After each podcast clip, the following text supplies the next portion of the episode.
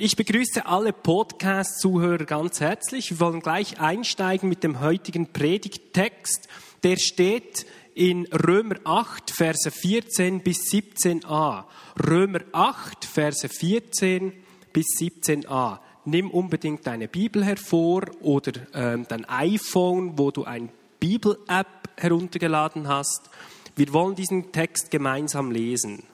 Während wir noch ein bisschen warten, eine kleine Geschichte. Gestern Abend erhielt ich ein ähm, Ermutigungs-E-Mail für die heutige Predigt und da hat mich eine Person, Natalie war's, hallo Natalie, hat mich gesegnet mit einem Vers und mir sind fast die Socken, nein, ich hatte keine mehr an, war schon im Bett, aber mir sind äh, wirklich, ich konnte es fast nicht glauben, sie hat mich gesegnet mit dem Vers Römer 8, Verse 14 bis 17. Wow.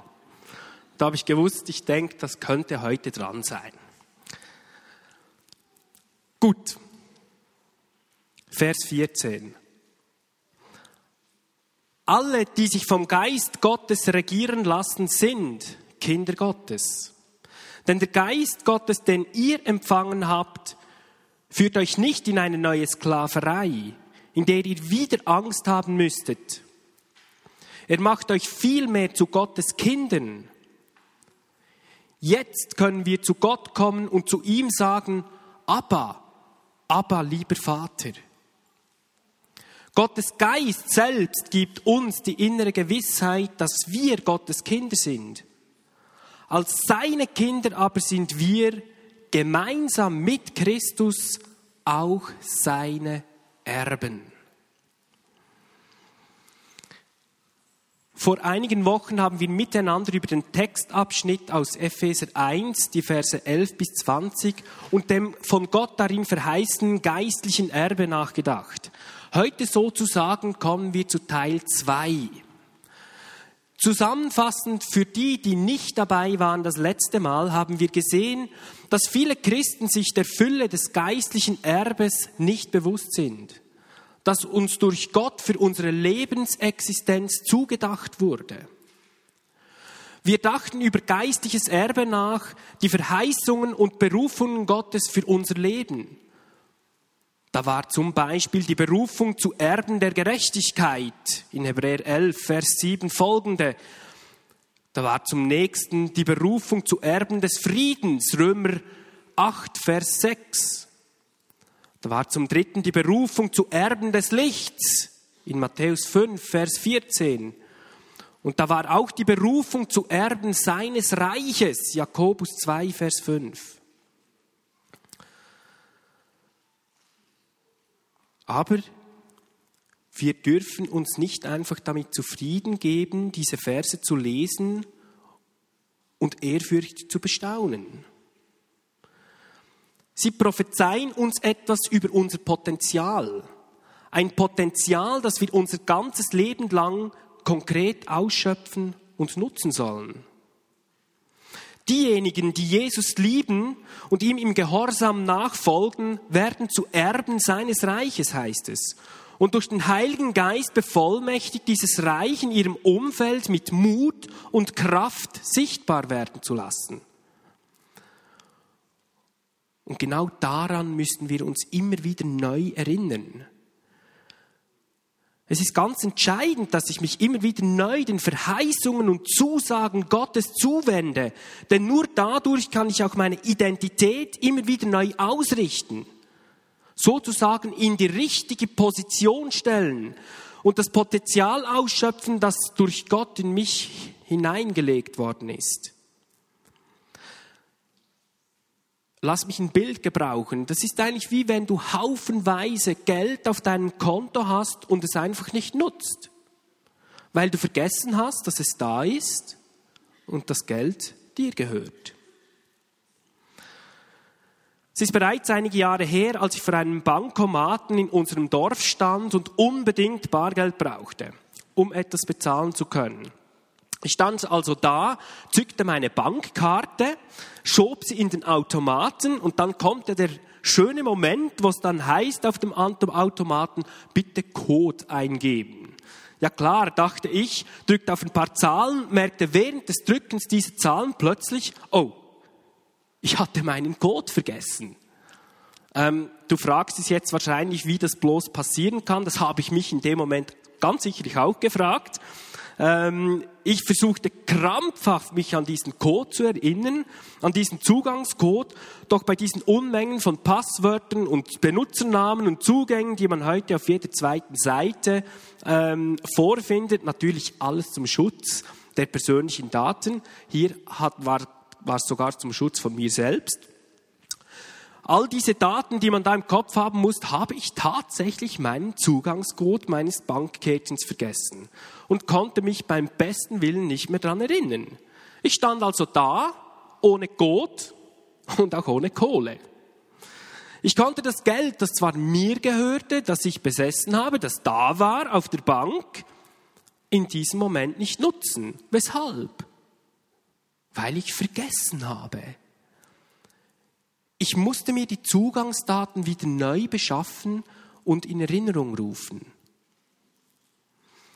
Und jetzt die Frage, verhält es sich häufig nicht genauso in unserem Lebensalltag als Christen und den Verheißungen und Zusagen Gottes? Berufen zu Erbträgen seines Reiches. Wie häufig vergessen wir den Zugangscode unserer Identität zu den Reichtümern und Segnungen des Himmels und den Zugang ins Haus des Vaters? Versteh mich richtig. Geschenk, das Geschenk der Gnade, die Segnungen, die Berufungen, die Zusagen, die sind immer alle noch da, wie das Geld auf der Bank. Aber vielleicht weißt du nicht mehr, wie du sie anwenden musst. Vielleicht hast du vergessen, wie der Zugang zu diesen Realitäten sind und du sie im Alltag anwenden kannst. Zu häufig bleibt uns das Himmelskonto dadurch versperrt. Könnte es sein, dass wir im geistlichen Sinne häufig von Rappen und Münzen leben, obwohl uns Gott die großen Scheine anvertrauen möchte.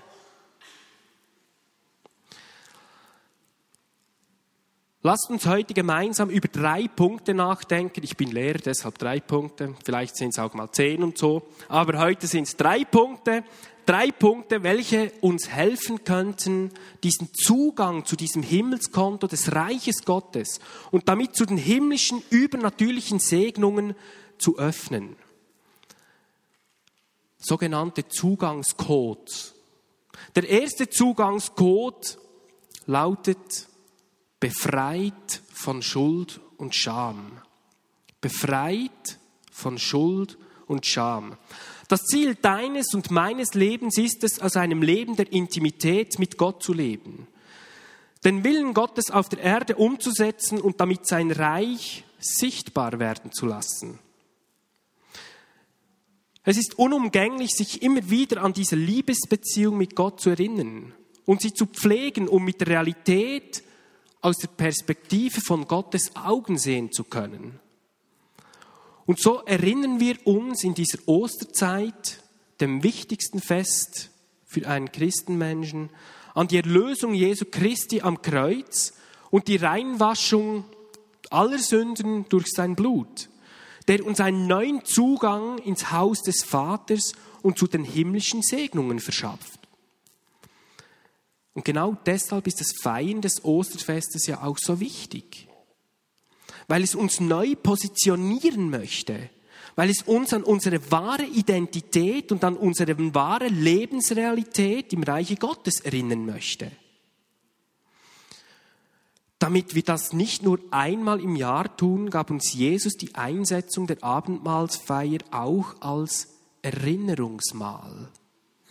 Der Kelch und das Brot sind die Symbole des neuen Bundes zwischen Gott und uns, der durch das Blut Jesu und sein stellvertretendes Opfer besiegelt wurde. Und so wird Jesus im 1. Korintherbrief Kapitel 11, Vers 25 von Paulus zitiert, so oft ihr aus diesem Kelch trinkt und das Brot esst, denkt an mich und an das, was ich für euch getan habe. Es geht darum, dass wir uns erinnern, dass wir von Schuld und Scham frei gemacht worden sind, um in der Freiheit der Kinder Gottes zu leben, wie wir es im Römerbrief gelesen haben, und mit der Lebensrealität der Augen Gottes sehen zu können. Das ist auch ein Mitgrund, weshalb wir zum Beispiel bei uns im Miniarbüro jeden Dienstagmorgen zusammen das Abendmahl feiern.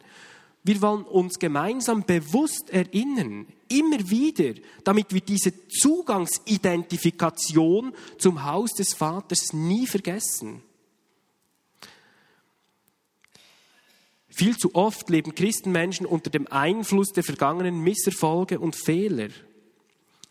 Warum empfangen Menschen die Vergebung Gottes, leben aber häufig unter dem Schatten ihrer Misserfolge? Aus persönlicher Erfahrung weiß ich, dass ich es mir manchmal zur Gewohnheit mache, gerne der Schuld und Scham von schlechten, vergangenen Entscheidungen zu leben.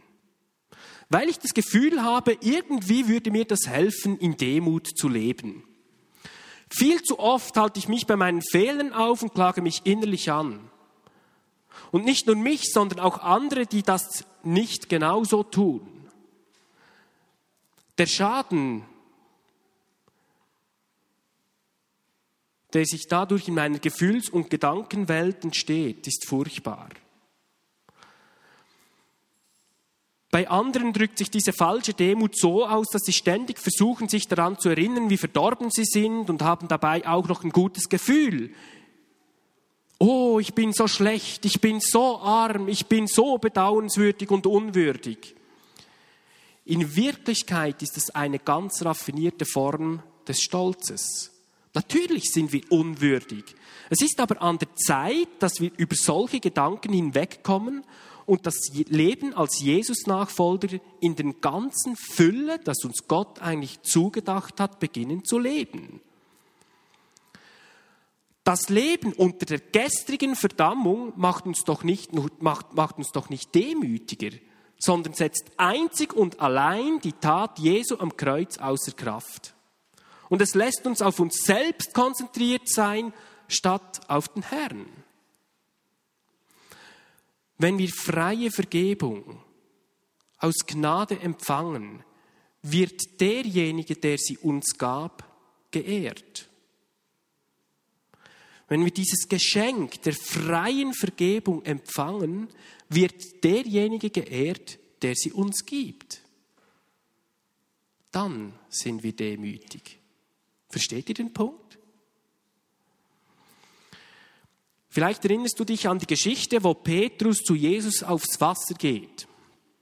Petrus lief auf dem Wasser, solange er Jesus ansah. Sobald er aber die hohen Wellen rundherum auf sich zukommen sah und an sich selbst und seinen Möglichkeiten bzw. Unmöglichkeiten heruntersah, begann er in den Fluten zu versinken. Kannst du nachlesen in Matthäus 14, Vers 30. Kennst du in deinem Leben auch solche Wellen der Scham und Schuld? Wenn wir der Schuld und Scham erliegen, geben wir der ältesten Versuchung in der Bibel nach. Welches ist die älteste Versuchung? Die älteste Versuchung ist, dass wir unsere eigene Identität und die Identität von Gott in Frage stellen. Was war die erste Sünde? Die allererste Versuchung in der Bibel war es nicht, von der verbotenen Frucht zu essen, sondern in Frage zu stellen, was Gott gesagt hat. Wie lautet es denn im 1. Mose 3, Vers 1? Dort fragt die Schlange, hat Gott tatsächlich gesagt, du sollst nicht von jedem Baum des Gartens essen? Sobald der Teufel die Menschen dazu gebracht hatte, die Integrität und die Identität von Gott anzuzweifeln, war es leicht, sie zu dummen Handlungen zu verlocken.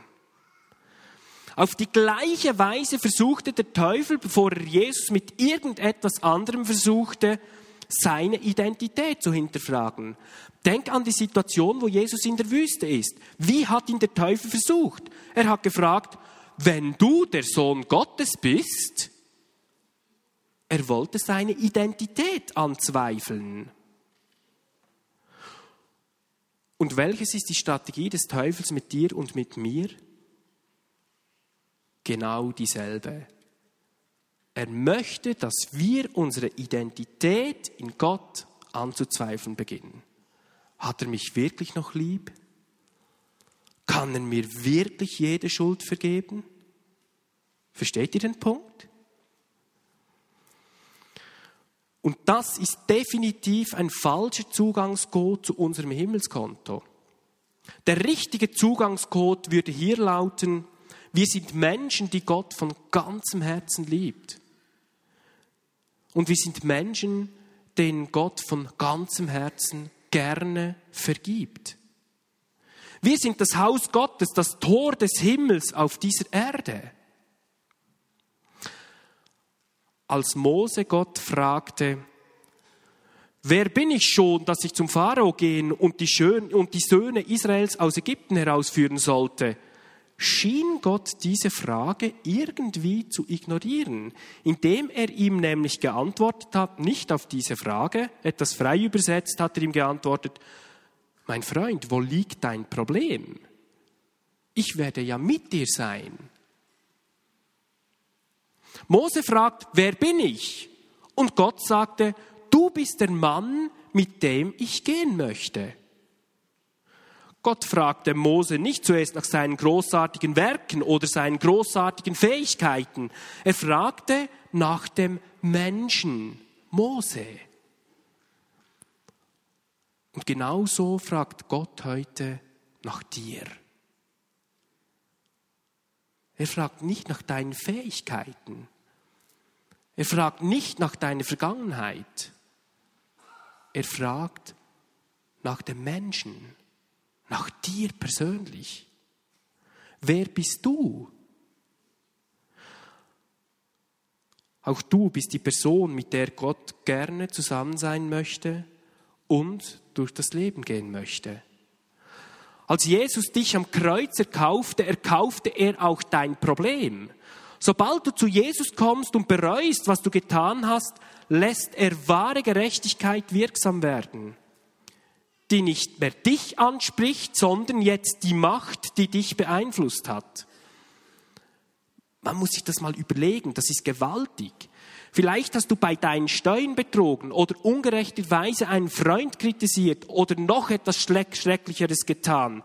Wenn du aufrichtig Buße tust und Vergebung erfährst, wirst du ein Partner des Herrn, wenn es darum geht, gegen Schuld und Scham anzukämpfen. Jetzt ist seine Gerechtigkeit gegen die Mächte der Hölle gerichtet, die dich dazu verleitet haben, aus Habgier oder Wut oder was es auch immer war, zu handeln. Du bist jetzt in der Position, andere Leute anzuregen, auf diesem Gebiet aufrichtig zu leben. Warum? Weil du es auch mal erlebt hast und dich jetzt erinnerst, was du mit dem Herrn erlebt hast. Lasst uns gemeinsam unser Ziel nicht nur auf ein tägliches Überleben dezimieren, sondern die Realität des Königs und seines Reiches erfolgreich im Lebensalltag demonstrieren. Der zweite Zugangscode. Der zweite Zugangscode lautet, lass dich ein auf den Prozess der Veränderung. Lass mich einen Vers aufnehmen, den Martin bereits letztes Wochenende in seiner Osterpredigt zitiert hatte. Er steht im 2. Korintherbrief, Kapitel 5, die Verse 17. Dort steht, gehört jemand zu Christus, dann ist er ein neuer Mensch. Was vorher war, ist vergangen. Etwas Neues ist im Werden. Wenn Gott uns in eine Beziehung mit sich einlädt, lädt er uns ein in einen Prozess des Werdens, in einen Prozess der Transformation. Was sollen wir denn werden? Dazu lesen wir einmal Römer 8, Vers 29. Dort steht nämlich, wen Gott nämlich auserwählt hat, der ist nach seinem Willen auch dazu bestimmt, seinem Sohn ähnlich zu werden, damit dieser der Erste ist unter vielen Brüdern und Schwestern, zu was sollen wir werden? Wir sollen Jesus ähnlich werden. Unser Glaube gibt uns Zugang zu vielen Ressourcen im Himmel. Darum beauftragte uns Christus auch, das Unmögliche zu tun und auch zu erwarten. Dem Glaubenden ist nichts unmöglich, heißt es in Markus 9, Vers 23. Wir müssen also nicht warten, bis wir sterben, um unser himmlisches Erbe zu beanspruchen, weil wir für, für die Aufgaben hier auf dieser Erde himmlische Ressourcen brauchen. Um unseren Auftrag hier zu erfüllen, brauchen wir himmlische Ressourcen. Jetzt wäre das Unlogischste der Welt, wenn wir keinen Zugang zu diesen himmlischen Ressourcen hätten. Und genau das möchte Gott. Dass wir diese Zugänge finden zu diesen himmlischen Ressourcen. Dass wir aus der Übernatürlichkeit heraus unser Leben beginnen zu leben. Auch Jesus durchlief diesen Prozess des Werdens. Er entsprang nicht einfach dem Mutterleib Marias und war nur ein Superheld, der durch die Gegend ging und mit dem Finger schnipste. Ähm, und schon begannen sich diese Himmelstore zu öffnen und der ganze Segen vom Himmel fiel auf die Erde herunter. Auch er hat einen Reifeprozess durchlebt, genau gleich wie wir alle. In Hebräer 5, Vers 8 heißt es, Jesus lernte Gehorsam. Kannst du dort nachlesen? Jesus lernte Gehorsam. Wir können davon ausgehen, dass er sich in seiner Beziehung mit Gott von drei Dingen trainieren lassen hat. Was waren diese drei Dinge? Erstens, zunächst einmal wurde er von den Aufzeichnungen von Gottes Aktivitäten unter den Menschen trainiert. Was heißt das? von Gottes Aktivitäten. Wo konnte er das nachlesen? In den Schriftrollen des Alten Testamentes. Dort lesen wir nämlich in Hebräer 10, die Verse 5 bis 7, beschreibt etwas von dem, dass Jesus Gottes Willen und seine Bestimmung erst im Laufe seines Lebens entdeckt hatte. Was lesen wir dort? Dort lesen wir, deshalb sprach Christus zu Gott, als er in die Welt kam, Schlachtopfer und andere Gaben wolltest du nicht, aber du hast mir einen Leib gegeben, er soll das Opfer sein. Dir gefällt nicht, dass man dir Tiere schlachtet und zur Sühne auf dem Altar verbrennt. Und jetzt kommt der entscheidende Satz. Deshalb habe ich gesagt, ich komme, um deinen Willen, mein Gott, zu erfüllen. So heißt es von mir bereits in der Heiligen Schrift. Und die Heilige Schrift damals war das Alte Testament. Die Schriftrollen des Alten Bundes. Die Bibel ist das Buch der Offenbarungen Gottes und es offenbart uns das unermessliche Erbe, das uns Gott schenken möchte.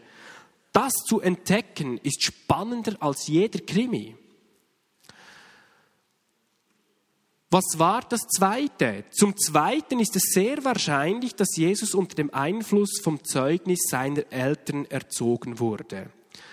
Von Maria heißt es etwas ganz, ganz Interessantes. Maria, dort heißt es, hat jedes Wort, jeden Traum und jedes Ereignis, das bezüglich ihrer Empfängnis und der Geburt von Jesus gesprochen worden war, in ihrem Herzen bewahrt. In Lukas 2, Vers 19 kannst du das nachlesen. Maria aber merkte sich jedes Wort und dachte immer wieder darüber nach. Wow. Ich denke häufig, was ist das für eine ehrenvolle Aufgabe, auch eine verantwortungsvolle Aufgabe und was für ein Schatz liegt da in den Händen von Eltern? Zum Dritten hatte Jesus das Zeugnis des Heiligen Geistes, der die Kommunikation zwischen ihm und dem Vater ermöglichte. Johannes 16, Vers 13 heißt es, wenn aber der Geist der Wahrheit kommt, hilft er euch dabei, die Wahrheit vollständig zu erfassen. Denn er redet nicht in seinem eigenen Auftrag, sondern wird nur das sagen, was er gehört hat. Auch was euch in Zukunft erwartet, wird er euch verkünden. so ist uns der Heilige Geist ein Begleiter und Ermutiger, der uns in alle Wahrheiten führen will. Diese drei Ressourcen, die Bibel, Menschen, die das Wort in ihrem Herzen bewahren und der Heilige Geist, alle drei zusammen sind sogenannte Zeugnisse. Zeugnisse trainieren dich und mich darin, in einer Beziehung mit dem Vater zu wandeln und zu leben und unsere Aufgabe als seine Söhne und Töchter zu erfüllen. Der Psalmist schrieb in Psalm 119, Vers 111, jetzt kommt ein ganz interessanter Satz. Deine Zeugnisse sind mein Erbe für ewig. Denn die Freude meines Herzens sind sie. Deine Zeugnisse sind mein Erbe für ewig. Die Zeugnisse des Herrn sind unser Erbe. Was ist denn ein Zeugnis? Wir haben vorhin einige Zeugnisse gehört. Ein Zeugnis ist eine God Story, nichts anderes. Ist das schriftliche oder gesprochene Wort von etwas, das Gott in der Geschichte und in deinem persönlichen Leben getan hat. Und genau deshalb lieben wir in der Wiener Bern diese Gottesgeschichten. Genau deshalb lieben wir es, diese Gottesgeschichten von Menschen zu lesen und auch zu hören. Das ist unser ewiger Besitz. Das ist unser Erbe.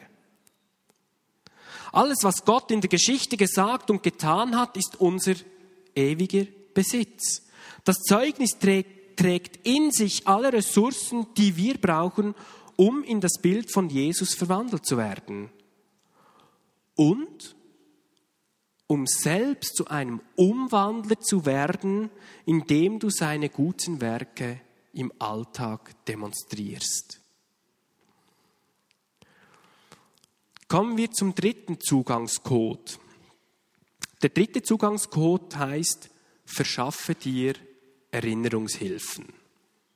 So wie in diesem Bild hier, diese Erinnerungshilfe. Wir brauchen in unserem Leben solche Erinnerungshilfe, damit wir die Zusagen Gottes nicht vergessen. Für unseren Verstand ist es ein leichtes, im natürlichen Denken herumzuirren, so dass unser Glaube schleichend abnimmt und wir gar nicht merken, was eigentlich geschieht. Nach und nach fangen wir an, uns auf natürliche Weisheit zu stützen, anstatt auf die übernatürliche Realität des geistlichen Erben des Reiches Gottes. Eines der Werkzeuge, das uns helfen kann, unser geistiges Erbe zu, bewahre, zu bewahren, ist zu meditieren. Jetzt keine Angst, ich spreche nicht von der fernöstlichen Meditation, die eigentlich verlangt, dass man seinen Verstand entleert. Ich rede genau vom Gegenteil. Ich lehre von der Meditation, von der biblischen Meditation, wo wir unseren Verstand mit den Wahrheiten Gottes erfüllen lassen. Wir müssen uns Wege ausdenken, die uns an seine Versprechen erinnern. Ich möchte einfach mal, euch mal drei ganz praktische, ganz einfache Schritte zeigen, wie so ein Weg aussehen kann. Erster Schritt, schreib es dir auf. Im Buch Habakkuk, einem kleinen Propheten aus dem Alten Testament, lesen wir in Kapitel 2, Vers 2 folgenden interessanten Satz. Was ich dir in dieser Vision sage, das schreibe in deutliche Schrift auf Tafeln, jeder soll es lesen können. Es gibt viele Möglichkeiten, wie wir das heute tun können. Zum Beispiel, schreibe die Ideen von Gott für dein Leben auf, immer wenn du den Eindruck hast, dass Gott zu dir deutlich gesprochen hat. Schreib es dir auf. Eine Art prophetisches Tagebuch.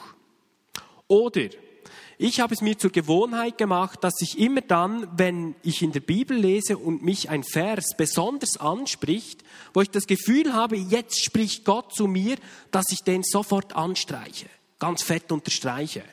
Weil das nächste Mal, wenn ich dann wieder darin lese, erinnere ich mich dran, ah, weshalb habe ich das so fett unterstrichen? Ja, klar, dort hat Gott zu mir gesprochen.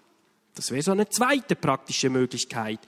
Eine dritte praktische Möglichkeit ist, dass du dir so auf Haftnotizzettel, es gibt da diese gelben Haftnotizzettel, ähm, einen Spruch draufschreibst oder einen ganz wichtigen Satz, wo du das Gefühl hast, Gott hat zu dir gesprochen und dann kannst du den irgendwo hinkleben. Wenn du bei uns in unser Badezimmer zu Hause äh, kommst, dann siehst du bei uns am Spiegel lauter solche Zettel. Ähm, also die alten nehmen wir dann mal wieder weg.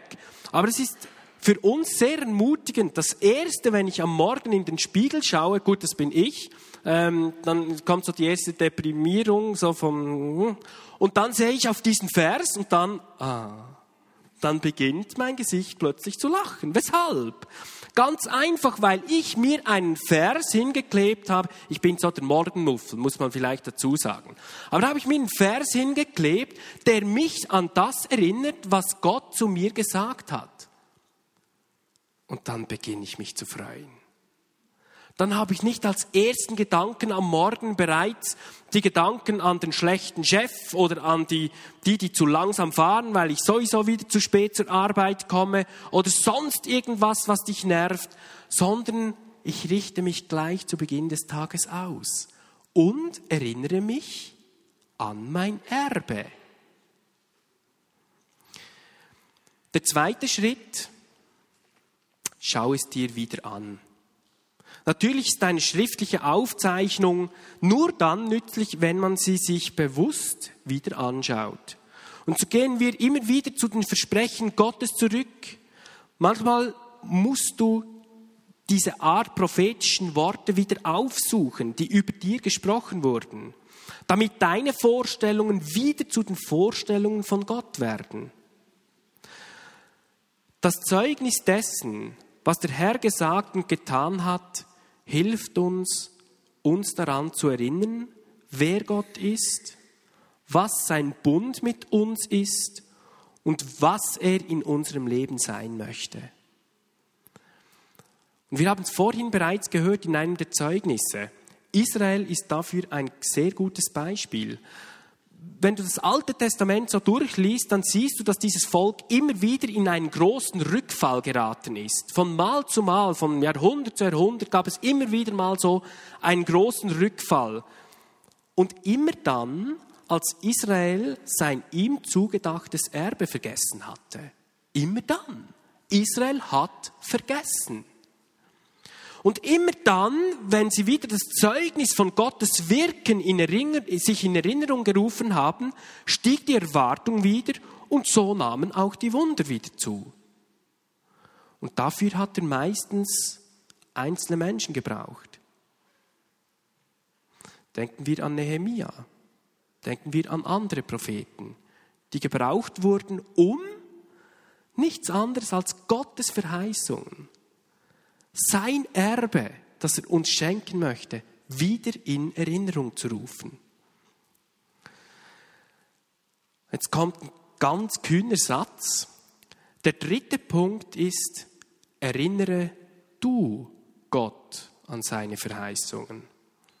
Ich wage das nur zu sagen, weil ich in Malachi 3, Vers 16 gelesen habe, dass Gott eine Art Tagebuch hat. Dort lesen wir nämlich, da redeten die miteinander, die den Herrn fürchteten. Und der Herr merkte auf und hörte. Und ein Buch der Erinnerung wurde vor ihm geschrieben für die, die den Herrn fürchten und seinen Namen achten. Wow, da gibt's ein Buch der Erinnerung. Das ist ein wunderbares Versprechen, dass unsere Geschenke und unsere Arbeit für den Herrn nie vergessen oder übersehen werden. Doch manchmal beauftragt Gott uns auch, ihn aktiv daran zu erinnern, was wir getan haben. Und jetzt kommt ein kühner Satz. Gott lädt dich und mich ein, ihn auf diese Weise zu erinnern und die Umstände unseres Lebens vor ihm nochmals auszubreiten, damit wir durch diese Zusammenarbeit verändert werden. Wir dürfen Gott an seine Zusagen erinnern. Wow. Wow. Und ich wünsche mir für die Wiener Bern und in der Wiener Bern nichts mehr, als dass wir eine Kultur der Freiheit, eine geistliche Atmosphäre zusammenleben können, die uns die Himmelstüren zum vielfältigen und kreativen Wirken des Heiligen Geistes öffnet. Wenn wir es dem Heiligen Geist erlauben, frei zu wirken, wird das die Atmosphäre komplett verändern. Was es wiederum den Menschen leichter macht, zu Gott zu kommen und das Erbe in Anspruch zu nehmen, das er für dich und mich bereithält und zugedacht hat. Und dann dürfen wir lernen, tagtäglich darin zu leben und auch darin zu wachsen. Amen.